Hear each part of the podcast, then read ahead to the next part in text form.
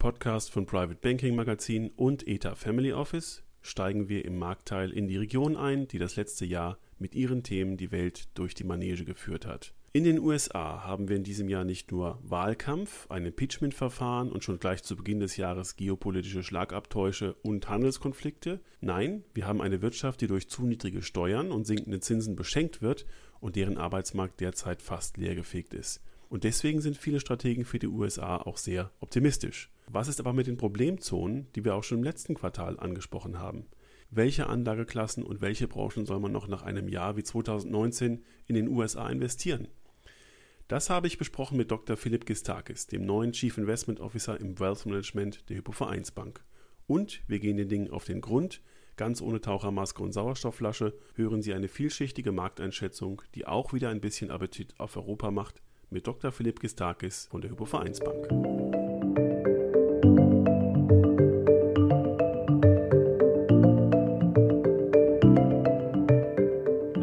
Tages. Vielen Dank für Ihren Besuch. Herzlich willkommen in unserem Podcast. Ja, vielen Dank für die Einladung. Wenn wir uns jetzt zuerst mal mit unserem Schwerpunkt beschäftigen, den Amerikanern, ähm, dann stehen wir jetzt ähm, aktuell in einem, sag mal, neuen geopolitischen ähm, Bild. Wir hatten den Handelskrieg im äh, letzten Jahr. Das ist eine Kulisse, da können Sie vielleicht mal gleich sagen, die vielleicht jetzt ein bisschen an Bedeutung verliert. Jetzt beginnen ähm, militärische Handlungen. Ist das aus Ihrer Sicht schon ein Element des Wahlkampfes, den wir im nächsten Jahr in den USA sehen werden? Also diese geostrategischen und geoökonomischen Konflikte, die, ähm, die, in die die USA mit verwickelt ist, jetzt Iran, aber auch äh, der Handelskonflikt mit China, spielen natürlich eine sehr große Rolle, auch politisch, sicherlich auch Wahlkampf äh, technisch, Wahlkampf taktisch. Ähm, Sie haben gesagt, der Handelskonflikt zwischen den USA und China ist ein bisschen in den Hintergrund gerückt. Ja, das ist richtig. Wir haben da eine gewisse Entspannung gesehen, aber der Konflikt ist lange nicht gelöst. Und der Grund ist relativ äh, klar. Äh, es geht eigentlich nicht wirklich um den Handel, sondern es geht im Prinzip um eine geostrategische, geoökonomische Vormachtstellung im 21. Jahrhundert. Und äh, die Trump-Administration hat richtigerweise ökonomisch identifiziert, dass China eben äh, an dieser Stelle verwundbar ist. Und deswegen haben sie sozusagen an dieser Stelle diesen Konflikt gewagt. Äh, die, grundleg die grundlegende Problematik dieser Vormachtstellung ist natürlich nicht gelöst. Und deswegen glauben wir auch nicht, glaube ich auch nicht, dass äh, der Handelskonflikt in, äh, naher Zukunft tatsächlich endgültig gelöst werden wird. Was wir jetzt sehen, diese Entspannung, ist natürlich insbesondere politisch aufgrund des Wahlkampfs von Bedeutung. Denn es wird äh, für die Trump-Administration sehr schwierig, einen Wahlkampf zu führen, wenn ähm, die ökonomische Seite und die USA hat ja tatsächlich negative Auswirkungen zu spüren von diesem Handelskonflikt, ähm, sich hier weiter eskaliert und äh, möglicherweise vielleicht irgendwann mal auch der in den USA positive Arbeitsmarkt dreht und äh, schlechter werden würde. Das sollte in dem Wahljahr nicht passieren. Und wir können, glaube ich, festhalten, dass im letzten Jahr die amerikanischen Märkte immer schön über das Stöckchen drüber gesprungen sind, dass Herr Trump ihnen getwittert hat. Das heißt, es ist gelungen, den amerikanischen Markt stimmungsmäßig als US-Präsident an der Leine zu führen. Und das ist jetzt ein Szenario, das Sie auch insbesondere im Wahlkampf wieder erwarten? Ja, natürlich. Ähm, in den USA ähm, ist das politische System ein bisschen anders als äh, der von von den Demokraten kontrollierte oder das von den Demokraten kontrollierte Repräsentantenhaus. Ähm, das spielt eine große Rolle. Das spielt übrigens auch eine große Rolle in unserem Ausblick für dieses Jahr, für 2020, in dem wir eben von einem durchaus relativ moderat positiven Marktumfeld in den USA und damit auch in Europa äh, ausgehen. Was bedeutet in dem Zusammenhang moderat positiv? ähm, ich sage jetzt mal, Wachstumsraten oder, oder Renditen, die wir in 2019 gesehen haben, werden wir in 2020 nicht wieder sehen. Die Impulse sind nicht da, die Bewertungen sind sehr hoch und das zugrunde liegende Wirtschaftswachstum wird nicht stark genug sein, um eine weitere Rallye, wie wir sie eben insbesondere gegen Ende letzten Jahres gesehen haben, weiterzuführen. Aber ähm, die äh, politische Seite, die Regierung in den USA, die Trump-Administration hat kein Interesse daran, dass in diesem Jahr jetzt irgendwas schief geht. Und deswegen glauben wir auch nicht, ähm, dass hier, ich sage jetzt mal, von der Handelsseite, von der Handelskonfliktseite sehr, sehr großes Störfeuer kommen wird. Und die Voraussetzungen dafür, dass man äh, die Stimmungslage in den USA stabil halten kann, sind ja insofern gut, als dass der Arbeitsmarkt bombenstark ist. Wir warten im Prinzip äh, darauf, dass die Inflationsraten darauf reagieren, äh, die ja das gesamte Bewertungsspiel, ich würde mal sagen, weltweit schon extrem stark beeinflussen, wenn Inflation in den USA äh, überraschend stark ansteigen würde. Also letzten Endes ist das Umfeld ja eigentlich gut, bis auf die Tatsache, dass die Wachstumsraten nach meiner Messung sich seit Anfang 2018 Stück für Stück für Stück verlangsamt und abgeschwächt haben und wir jetzt immer näher an die Nulllinie heranschrumpfen bei den Wachstumsraten. Ähm, sehen Sie ein Rezessionsrisiko äh, der Amerikaner? Ja, das sehen wir tatsächlich. Also ein Risiko einer Rezession ähm, baut sich schön langsam auf. Die Frage ist, wann kommt das? Ähm, dieses Jahr vermutlich eher nicht. Äh, die Jahre darauf wird das Risiko immer größer und Sie haben die Stichpunkte auch schon gesagt. Erstens, es gibt eine kontinuierliche Verlangsamung des, der Wachstumsdynamik in den USA. Und das Zweite ist ähm, das äh, Inflationsrisiko, wenn man das jetzt sagt. Denn im Moment sind die Inflationszahlen in den USA ja so, dass eine moderate Zinspolitik oder eine sehr lockere Zinspolitik der Federal Reserve durchaus gegeben ist äh, und adäquat ist. Wenn jetzt die Inflationsseite anzieht, dann wäre die Federal Reserve ähm, gezwungen dazu, irgendwann mal die Zinsen anzuziehen. Und das könnte sich bei der extrem stark gestiegenen Verschuldungssituation bei amerikanischen Unternehmen tatsächlich negativ bemerkbar zu machen. Was aber jetzt im Moment gerade auf der Wachstumsseite wichtig ist, und Sie haben es schon angesprochen, Wachstum geht Richtung Null, das muss es erst noch, das muss es eigentlich noch gar nicht, um Rezessionsängste zu erzeugen. Es gibt ja diese ökonomische Theorie der Minimumgeschwindigkeit, die insbesondere in den USA statistisch gewesen gut belegt ist, ab der es schwierig wird, wenn diese Minimumgeschwindigkeit unterschritten wird, ab der es schwierig wird, einer Rezession tatsächlich zu entkommen. Statistisch gesehen liegt diese Minimumgeschwindigkeit in den USA eher bei 2%. Da sind wir jetzt dran, vielleicht sogar drunter. Es gibt viele Ökonomen, die sagen, dass diese Minimum-Expansionsgeschwindigkeit, manchmal auch Escape Velocity genannt, äh, zu äh, aktuell niedriger ist als in der Vergangenheit, vielleicht bei 1,5 oder 1% liegt. Aber die ist da irgendwo. Und je stärker diese Abkühlung ist und die Entschleunigung sein sollte, desto näher kommen wir daran und desto größer könnten die Sorgen der Investoren in den USA sein, dass eine Rezession immer schwieriger zu vermeiden sein wird. Und dann könnten eben, ich sage jetzt mal, ähm, Gewinnmitnahmen und Aktienverkäufe dazu sorgen oder dafür sorgen, dass die äh, Aktienmärkte ähm, eine Schwächephase haben. Und das wirkt sich in den USA immer sofort auf das Konsumentenvertrauen aus und damit sozusagen eine self-fulfilling prophecy, ein, eine Spirale sind, die eben dann tatsächlich eine Rezession erzwingt. Für 2020 eher ein nicht ganz so wahrscheinliches Szenario, aber je stärker diese Ab, dieser Abkühlungseffekt ist, desto größer wird das Risiko und Richtung 2021, 2022 sicherlich ähm, eher schon in den Bereich eines zentralen Risikos gehen könnte.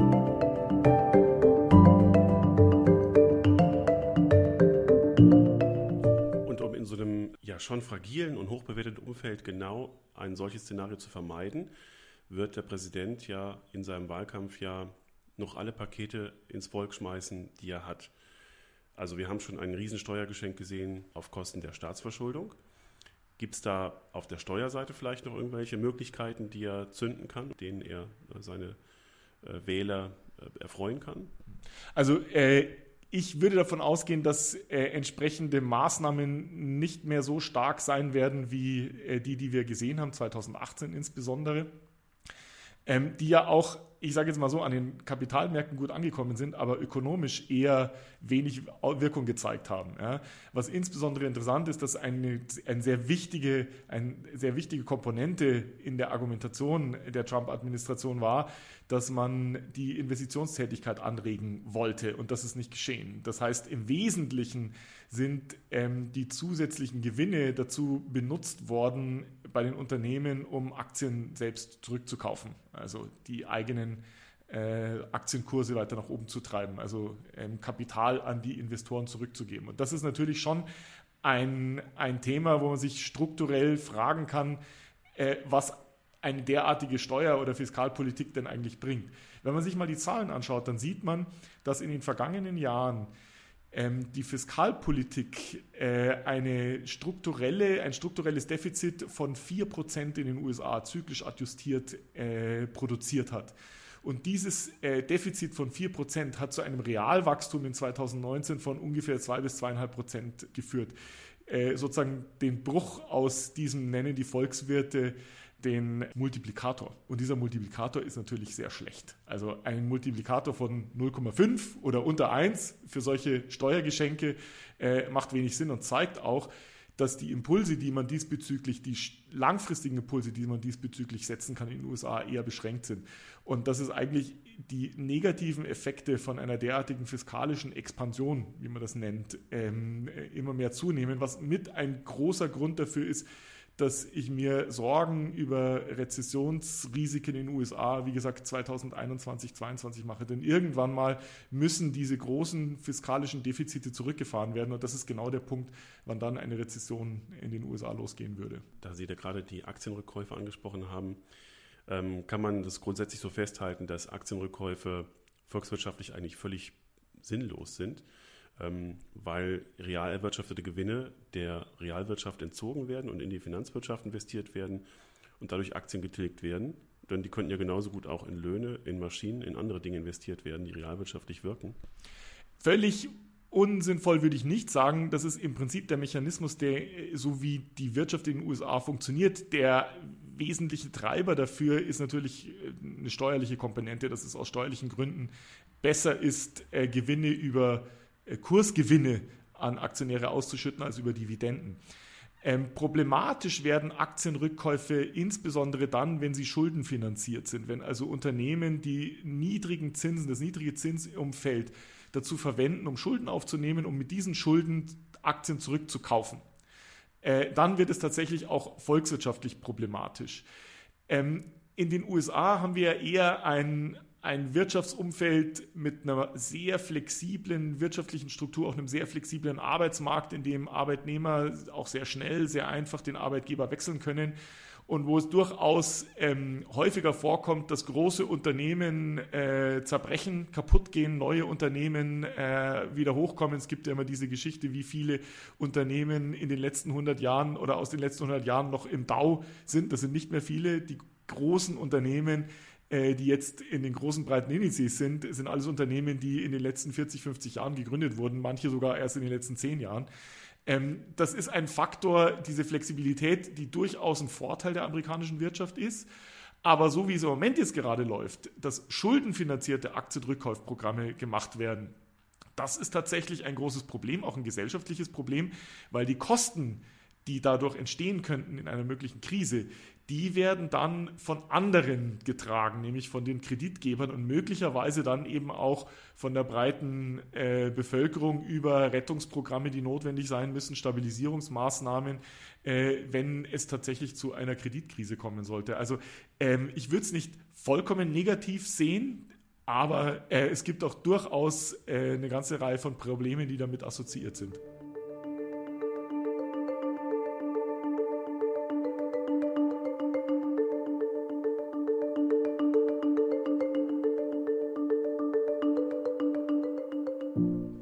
Vielleicht werfen wir noch einmal ein äh, Schlaglicht auf diese Verschuldungssituation bei den Unternehmen, die Sie angesprochen haben. Wir haben im Podcast schon mehrfach Hinweise gehört auf diese Triple B-Blase im Anleihenbereich. Gibt es da ein Risiko aus Ihrer Sicht, dass diese Blase zum Platzen bringt oder dass es Abwertungen gibt von der Ratingseite, die dann viele Anleihen gleichzeitig treffen und dazu führen, dass große bekannte Unternehmen mit ihren Anleihen nicht mehr in Pensionsfonds gehalten werden dürfen? Ja, das gibt es durchaus. Ähm, wir haben eine Studie gemacht, in der wir uns die äh, Verschuldungssituation amerikanischer Unternehmen angeschaut haben. Wir haben uns dazu den SP 500 angeguckt und haben ihn äh, mit dem Stocks Europe 600 verglichen, also eine, einen Quervergleich zwischen amerikanischen Unternehmen und europäischen Unternehmen. So haben wir nur die Industrieunternehmen, also die Financials, äh, Banken, Versicherungen haben wir rausgenommen in dieser Studie.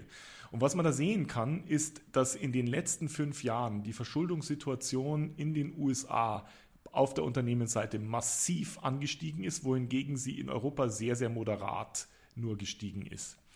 Ähm, wir haben jetzt in den USA eine durchschnittliche Verschuldung in diesem Universum, also die Nicht-Finanzunternehmen im SP 500, ähm, die ungefähr um das Doppelte, fast das Dreifache höher liegt als äh, zu Vorkrisenzeiten 2008, 2009. Also ein massiver Anstieg.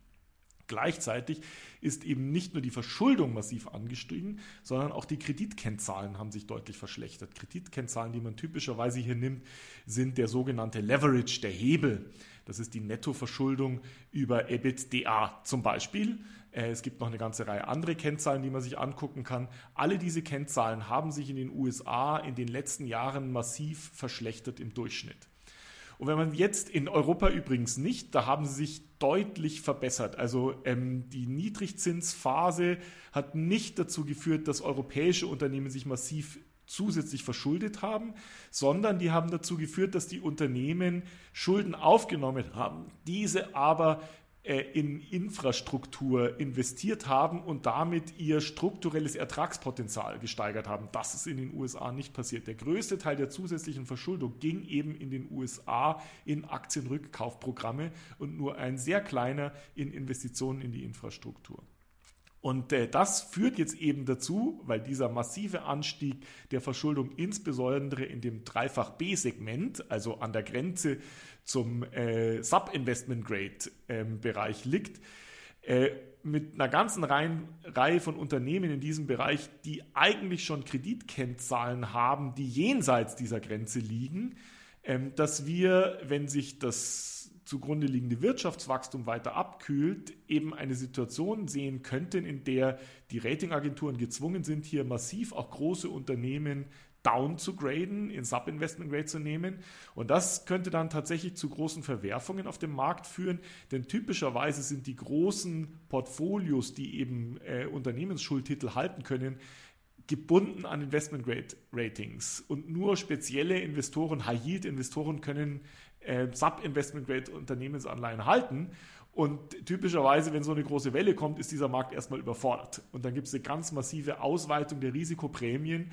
Und sowas führt dann typischerweise auch erstmal zu einem sogenannten Risk-Off-Modus äh, auf der Aktienseite. Also typischerweise nennt man so ein Umfeld dann eine Balance Sheet Crisis, eine Bilanzkrise. Und dieses Risiko, dass sowas passieren könnte, ist in den USA unverhältnismäßig größer als in Europa.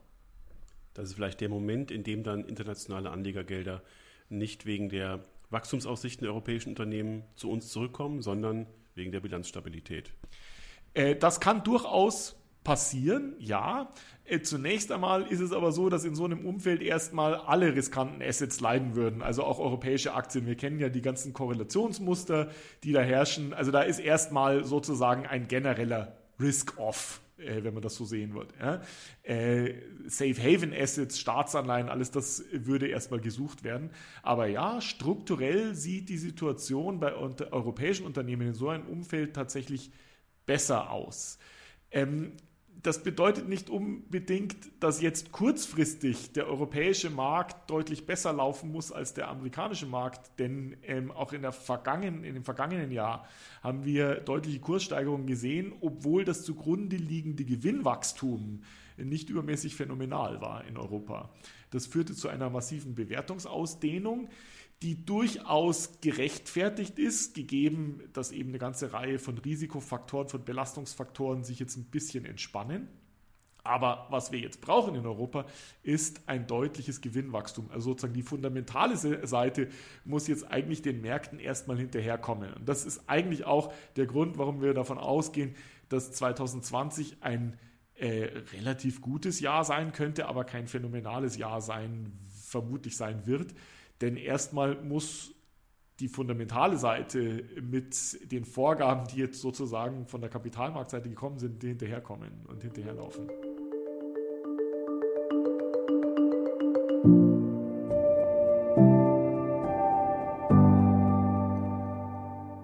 Ja, Sie sagen, das muss kommen, aber eigentlich haben wir ein Umfeld, das ja gar nicht den Boden für solche Wachstumsraten bereitet. Also auf der Gewinnwachstumsseite. Ja, äh, wir werden äh, vermutlich eine weitere Abkühlung auf der, ähm, äh, im Wirtschaftswachstum sehen, auch in Europa. Äh, in, in Deutschland äh, sind wir ja letztes Jahr am Nullwachstum entlang geschraubt, manchmal drüber, manchmal drunter. Ähm, wichtig ist, und da kommt jetzt dann irgendwann mal die Geldpolitik auch wieder ins Spiel, ist, dass wir tatsächlich ähm, uns der Verantwortung bewusst werden in Deutschland, auch auf einer gesellschaftlichen Seite, dass wir mehr Investitionen brauchen. Ja? Und ähm, wenn Investitionen kommen sollen, dann werden auch wieder vermehrt ähm, Staatsanleihen begeben werden müssen oder zumindest nicht mehr ganz so viele getilgt werden, wie sie im Moment gerade insbesondere in Deutschland getilgt werden. Ja. Und das könnte auch zu einem Anstieg auf der Zinsseite führen. Ich gehe nicht davon aus, dass wir einen massiven Anstieg auf der Zinsseite sehen werden, also zumindest nicht in einem Maße, das jetzt hier für irgendwelche Probleme sorgen wird. Aber das könnte tatsächlich ein Umfeld sein, äh, in dem wir eine Stabilisierung in Europa sehen werden. Vielleicht nicht im ersten Halbjahr 2020, aber so Richtung 2021, wenn denn sich der Konsensus auch in der europäischen Politik durchsetzt, dass wir eine konzentrierte und vermehrte Investitionstätigkeit in unsere Infrastruktur brauchen. Werfen wir nochmal einen Blick auf die USA und ihre Technologieunternehmen. Äh, das sind die Unternehmen, die wir in Europa leider nicht haben und die uns veranlassen, bestimmte Teile unseres Vermögens in den USA zu allokieren. Die brauchen Wachstum, die brauchen wahrscheinlich auch billiges Geld, äh, sie brauchen wahrscheinlich auch billige Löhne, um dieses Wachstum mit neuen Mitarbeitern bewerkstelligen zu können. Aber wahrscheinlich sind all diese Faktoren in der nächsten Zeit eher nur teurer zu haben.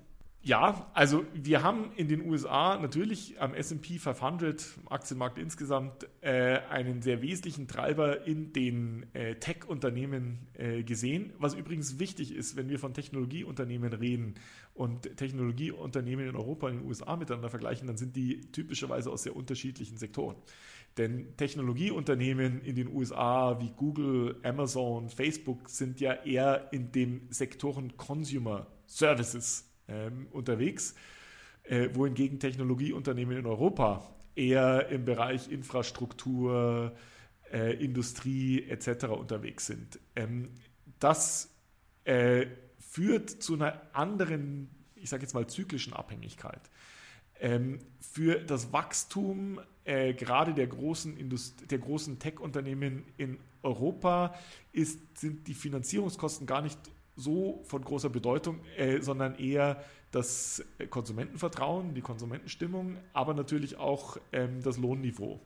Und das ist ja die große, das, ich sage mal, die große Unbekannte in den USA, äh, dass wir eben äh, durchaus einen Arbeitsmarkt sehen, der äh, sehr, sehr niedrige, auch historisch niedrige Arbeitslosenraten hat, aber dennoch äh, das Lohnniveau nicht deutlich ansteigt und ähm, damit auch die Inflation nicht deutlich ansteigt. Ökonomen sprechen von der sogenannten Phillips Curve. Und, äh, in den letzten fünf Jahren wurde wahnsinnig viel über die sogenannte Phillips Curve, also den Zusammenhang zwischen Inflation und Arbeitslosigkeit, Arbeitslosenrate gesprochen. Und äh, viele Volkswirte verstehen nicht, warum bei diesen niedrigen Arbeitslosenraten in den USA ähm, die Inflation nicht deutlich stärker wird. Ähm, die Interpretation, die viele Volkswirte geben, ist, das kommt halt ein bisschen verzögert. Das wird ein bisschen verzögert kommen.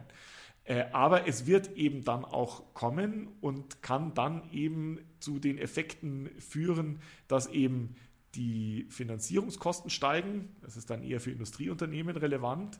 Ähm, aber äh, natürlich auch die Kostenseite auf der Unternehmensseite. Wenn dann gleichzeitig die Löhne steigen, ist das nicht übermäßig problematisch, weil dann äh, stabilisiert sich eben auch oder, oder dann gewinnt eben auch das Konsumentenvertrauen daraus.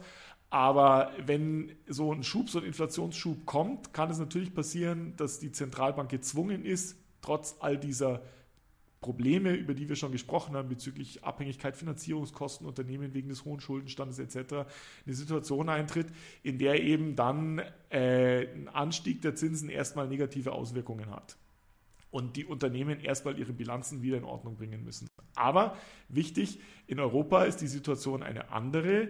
ähm, die europäischen Unternehmen sind nicht so stark verschuldet und können tatsächlich von einer zusätzlichen Nachfrage global ähm, profitieren. Ich sage jetzt mal, äh, dass die, die Wachstumsraten, die wir auf der Gewinnwachstumsseite gesehen haben, die waren so niedrig, dass es durchaus Potenzial nach oben gibt. Ja.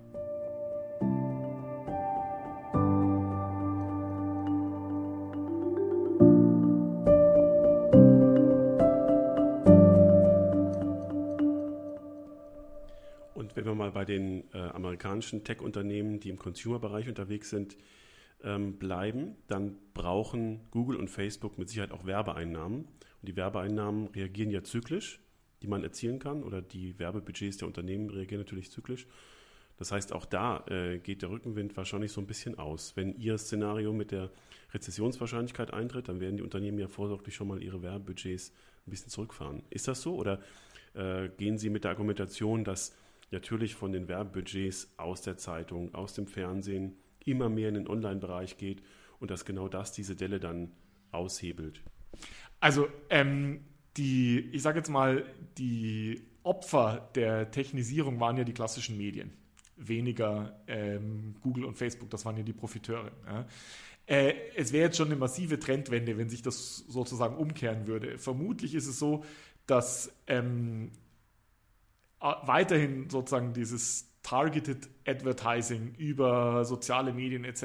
weiter ähm, an Boden gut oder nicht an Boden gut, sondern weiter gewinnen wird relativ äh, zu den klassischen äh, Medienlandschaften oder äh, Medienunternehmen. Deswegen würde ich davon ausgehen, dass äh, jetzt Google und Facebook nicht unbedingt diejenigen sein werden, die von so einer Entwicklung äh, besonders betroffen sein wird, sondern der, der Schaden wird woanders eintreten. Aber ja, ähm, natürlich ist dieses ganze, ist dieses ganze Konstrukt in den USA sehr stark davon abhängig, wie ist das Konsumentenvertrauen. Und das Konsumentenvertrauen hängt eben sehr stark am Kapitalmarkt und damit haben wir eben eine negative Rückkopplungsschleife, wenn wir äh, tatsächlich Probleme irgendwann mal bekommen können. Und wie gesagt, bei einem 30-prozentigen, äh, 30 Rendite in den USA in 2019 kann sowas schon durchaus mal passieren. Wir sind so ein bisschen entwöhnt äh, oder verwöhnt worden von relativ geringer Volatilität, mal von äh, vierten Quartal 2018 abgesehen. Üblicherweise oder in den, in den vergangenen Jahrzehnten war das ja eigentlich kein Thema, mal 10, 15 Prozent äh, Rückschlag in den Aktienmärkten zu sehen. Das gehörte dazu. Sowas haben wir nicht mehr gesehen. Und das führt natürlich dazu, dass viele Investoren ähm, möglicherweise auch ein bisschen zu riskant mit ihren Portfolios sind und dann eben schnell und heftig reagieren müssen, wenn eben so eine Korrektur kommt. Und genau diese Abhängigkeit ja, und diese Empfindlichkeit, die wir haben über diese Rückkopplungsschleifen und diesen hohen Schuldenstand an amerikanischen Unternehmen, machen eben das Risiko für die amerikanische Volkswirtschaft aus. Herr Dr. Gistakis, Sie kommen vom institutionellen Bereich und sind jetzt CIO im Wealth Management bei der Vereinsbank. Ihre Kunden, Family Offices, Stiftungen, große Privatpersonen überlegen jetzt, wie viel ihrer Vermögen sie über sie in den USA verwalten lassen und welche Schwerpunkte sie setzen sollten. Können Sie da mal ein paar Hinweise geben, wie Sie sich im, letzten, im nächsten Jahr aufstellen werden ähm, und was Ihnen bei den Budgets, die Sie jetzt in den USA allokieren, wichtig ist? Wir sind immer noch konstruktiv bezüglich äh, des Aktienmarktes. Wir haben eine neutrale Allokation. Eine neutrale Allokation ist gegeben des negativen Zinsumfelds, den wir in Europa haben, schon eher ein bisschen defensiv. Ne? Wenn, man, wenn, man, sich eigentlich überlegt, dass man die negativen Renditen, die man auf der Zinsseite erwirtschaftet, eigentlich überkompensieren muss auf der Aktienseite. Das heißt, wir sind neutral. Das zeigt aber auch schon, dass wir uns äh, Gedanken machen, was ein möglicher, äh, ein, eine mögliche Rezessionsauswirkung in den USA sein könnte oder eine Schwächephase an den Aktienmärkten in den USA sein könnte. Ähm, wir gehen eher davon aus, dass wenn eine Schwäche kommt, dass sie über die USA kommt. Deswegen ähm, sind wir eher auf europäische Aktien und auch dort eher auf solche Unternehmen aus Sektoren mit stabilem Gewinntrend, also die Klassiker, Haushaltsgüter, Nahrungs- Mittel, aber auch Gesundheit, ähm, die klassischen defensiven Sektoren. Äh, man könnte sich, wenn sich die Situation in Europa insbesondere ähm, im verarbeitenden Gewerbe in Deutschland stabilisiert, da durchaus Gedanken machen, ob man nicht äh, in tatsächlich solche Sektoren geht, die mittlerweile sehr billig sind. Äh, Im Industriebereich, da könnten Automobiles, also europäische Automobilkonzerne, Automobilzulieferer, aber auch Industrieunternehmen sein. In den USA wäre ich noch deutlich äh, defensiver auf der zyklischen Seite äh, und würde mir insbesondere ähm, Gedanken machen, äh, wie eben die Verschuldungssituation ist und wie stark abhängig das jeweilige Unternehmen oder der jeweilige Sektor vom Kreditzyklus ist. Ähm, deswegen auch dort eher ähm, gesunde Bilanzen, ähm, langfristig stabile Geschäftsmodelle, ähm, und insbesondere nicht solche Unternehmen, die sowieso schon sehr, sehr teuer sind. Äh, gerade im Tech-Bereich sehen wir Bewertungen, die extrem hoch sind und die natürlich ein relativ großes Rückschlagspotenzial haben. Wenn man in die USA geht, könnte man sich natürlich auch überlegen, ob man nicht eher US-Treasuries, also US-Staatsanleihen, äh, kauft. Denn hier ist tatsächlich zunächst mal von der, von der Rendite, von der laufenden Rendite, ein höheres Renditepotenzial, aber eben auch nochmal die Möglichkeit auf Kursgewinne, wenn denn tatsächlich eine Verlangsamung eintritt und die Federal Reserve nochmal an der Zinsschraube nach unten drehen muss. Dann darf ich mich an der Stelle für die sehr konkreten Hinweise und für so manchen Deep Dive in Bilanzprobleme und andere Fragestellungen sehr herzlich bedanken, Herr Dr. Gistakis, und wünsche uns allen ein gutes Händchen für das kommende Jahr und freue mich, wenn wir das Gespräch bei Gelegenheit fortsetzen. Vielen Dank. Vielen Dank für das Gespräch.